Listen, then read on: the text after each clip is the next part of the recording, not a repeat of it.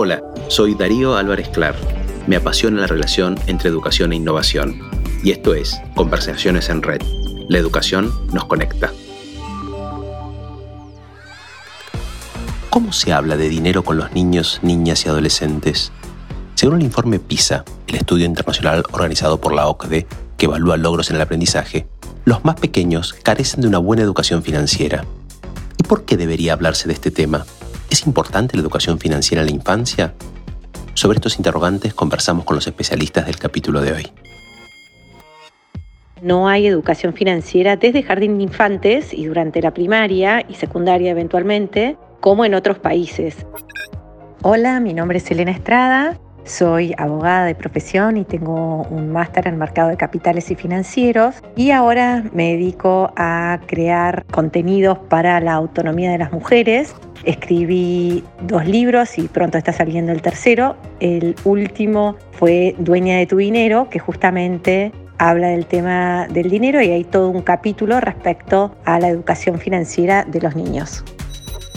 Los números en general reflejan, por lo menos en Latinoamérica, que el nivel de los conocimientos financieros de los adolescentes, esto se mide en torno a los 15 años, no es satisfactorio. Mi nombre es Nicolás González, soy contador público, docente universitario y director del ABC de Tu Dinero, un proyecto de educación financiera orientado a los niños y adolescentes, básicamente en su etapa de escolaridad. Hay un dato no menor que explica que hay un alto porcentaje del gasto de los hogares que es originado por los niños.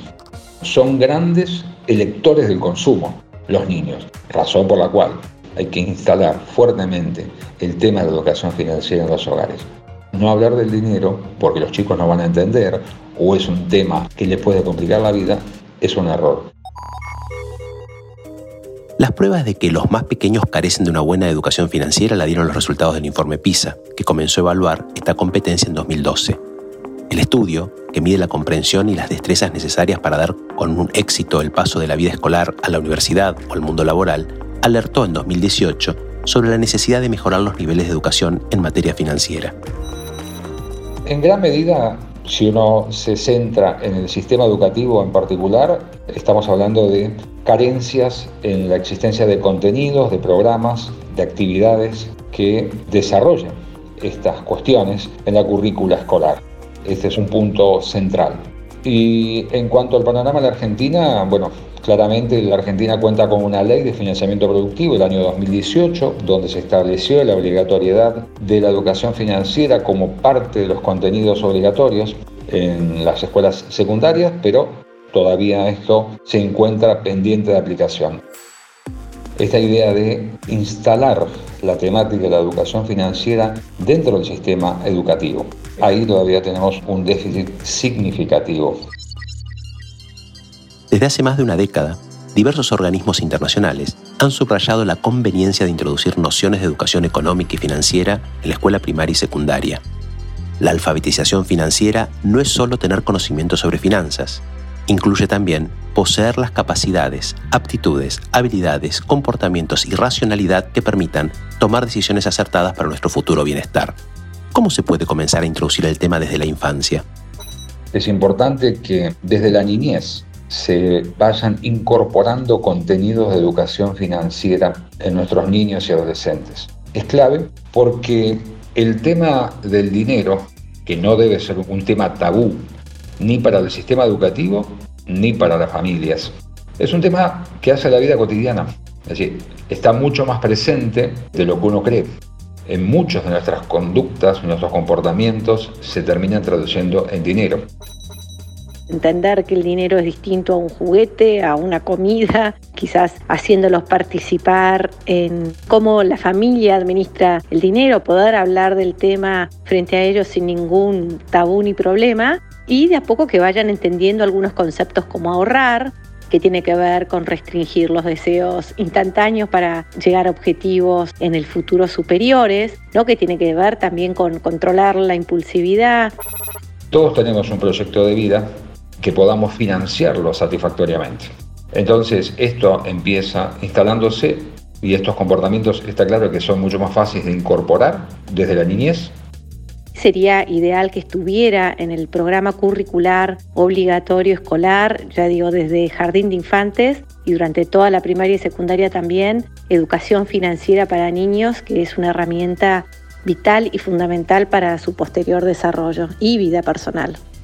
Creo que es fundamental para los chicos y los adolescentes y los adultos también recibir educación financiera. A veces pensamos que la plata es como algo frío, duro, no sé, insensible, pero tiene que ver con la gama de libertad y de opciones que vamos a tener en nuestra vida, con lo cual creo que refleja algo muy importante y tener autonomía económica, que no necesariamente es independencia, sino que es tener previsibilidad sobre qué opciones tenemos ahora y después y cómo manejarnos respecto a eso, de vuelta creo que nos permite aumentar nuestro grado de libertad. Por eso creo que es importante.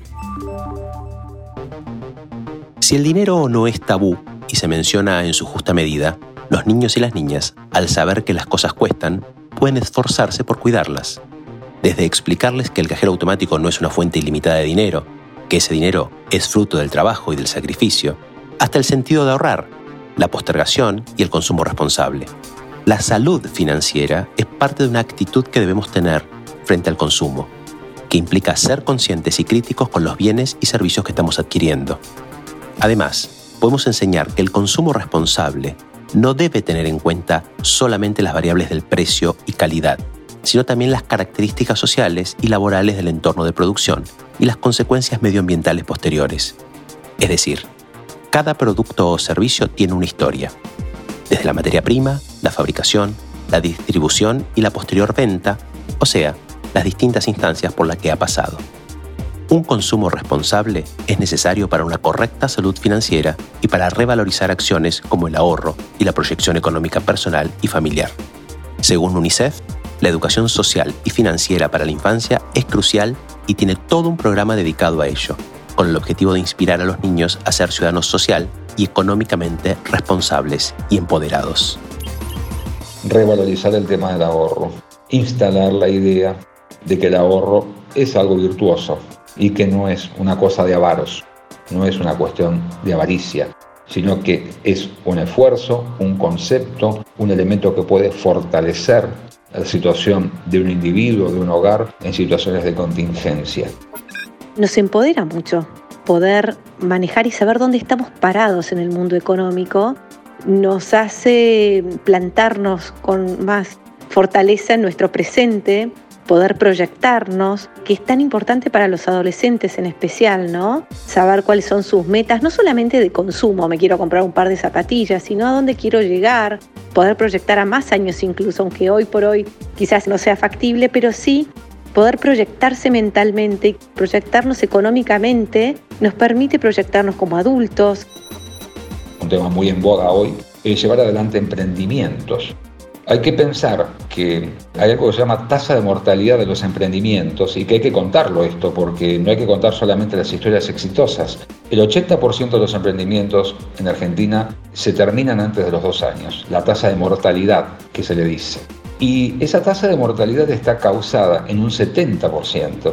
Es decir, 7 de cada 10 emprendimientos que fracasan, fracasan por problemas financieros, no por falta de fondos, sino por falta de concepción y de diseño financiero. ¿Qué consejos brindan los especialistas a madres y padres que quieren y necesitan hablar de dinero y de consumo responsable con sus hijos?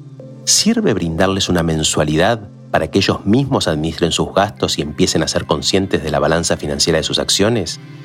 En la actualidad, existen las fintech, empresas que utilizan la tecnología para mejorar o automatizar los servicios y procesos financieros, como por ejemplo Mercado Pago o ALA, y que hoy en día permiten que menores de edad manejen una tarjeta y administren su propio dinero.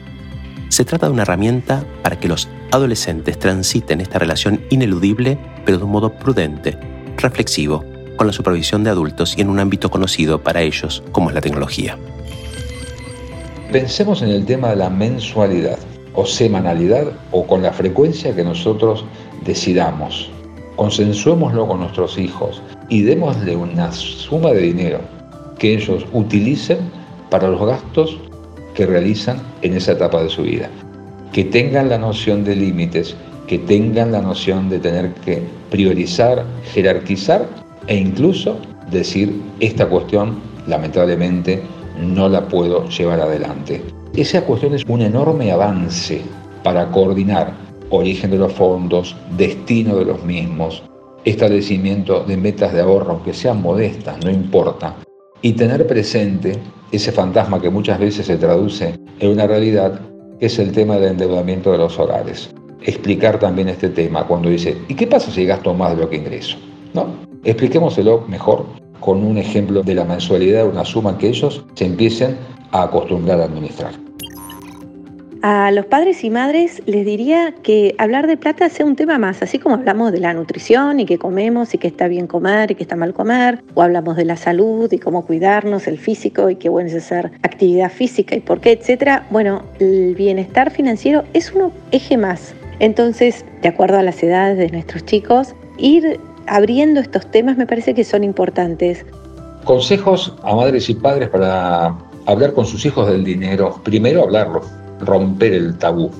Ser conscientes que más allá de los contenidos educativos que puedan conseguir en el sistema escolar, en la primaria o secundaria, entiendan que las acciones u omisiones de los padres respecto del tema del dinero en cuanto a lo que se le explique a los niños con el nivel de complejidad que ellos puedan comprender. Esas acciones o omisiones son registradas por los niños. Y que si no hablamos del dinero o decimos una cosa y luego hacemos otra, los niños tienen una enorme capacidad de observación. Cuando son chiquitos pueden tener una alcancía donde van guardando su plata, entonces ya van teniendo una noción de que la plata no es un juguete, que tampoco es una comida, de que es algo distinto, que sirve para intercambiar. A medida que van creciendo, en la playa pueden ir a comprar solos un helado y traer el vuelto y hacer esa suma y resta muy sencilla. Y que ellos lo hagan, me parece que es importante, o en un kiosco, en cualquier lugar, que vean y que vayan entendiendo a medida que van creciendo ir compartiéndoles más, que vayan teniendo al principio plata semanal, luego mensual, para que puedan ir administrando y gestionando esos montos y que nosotros también creamos que tienen la autonomía suficiente para hacerlo, ¿no? Y que tienen capacidad para ir manejando esa plata y teniendo responsabilidad sobre ella. Entonces, si enumeramos tips, diría, uno, hablar del dinero. Dos, revisar nuestras conductas, nosotros como padres, respecto del dinero, porque una cosa es lo que se dice y otra cosa es lo que se hace y se aprende mucho más a veces de lo que se está haciendo. Entonces ver qué comportamientos, qué imagen estamos dejando delante de nuestros hijos. Los entrevistados del episodio de hoy, Nicolás y Elena, nos dieron un panorama de la importancia de educar en materia financiera desde temprana edad. Desde UNICEF hasta la OCDE, la Organización para la Cooperación y el Desarrollo Económico, coinciden en que es una herramienta fundamental para que puedan incorporar de manera natural conceptos como ahorro e inversión y aprendan a manejar mejor su dinero. Para la UNICEF, la educación financiera debe inspirar a los niños a ser ciudadanos social y económicamente responsables y empoderados. Los especialistas también coinciden en que la mejor manera de que los más chicos incorporen los conceptos básicos del mundo financiero es jugando. Uno de estos ejemplos es el juego de mesa Monopoly, que pueden jugarse en familia, o juegos de manera online, donde aprenden sobre dinero, restricciones presupuestarias, ahorro e inversión. Por otro lado, padres, madres y adultos responsables debemos no solo hablarles del tema, sino demostrarles que el dinero implica un esfuerzo, que el ahorro es necesario y que debemos consumir responsablemente para desarrollar una capacidad financiera y está claro que los adultos siempre somos su mejor ejemplo. Esto fue Conversaciones en Red. La educación nos conecta. Si te interesó, puedes seguirnos en Spotify para enterarte de las novedades de los próximos episodios. Y también puedes seguirnos en nuestras redes sociales, arroba reditinere, para compartirnos tu opinión y seguir conversando.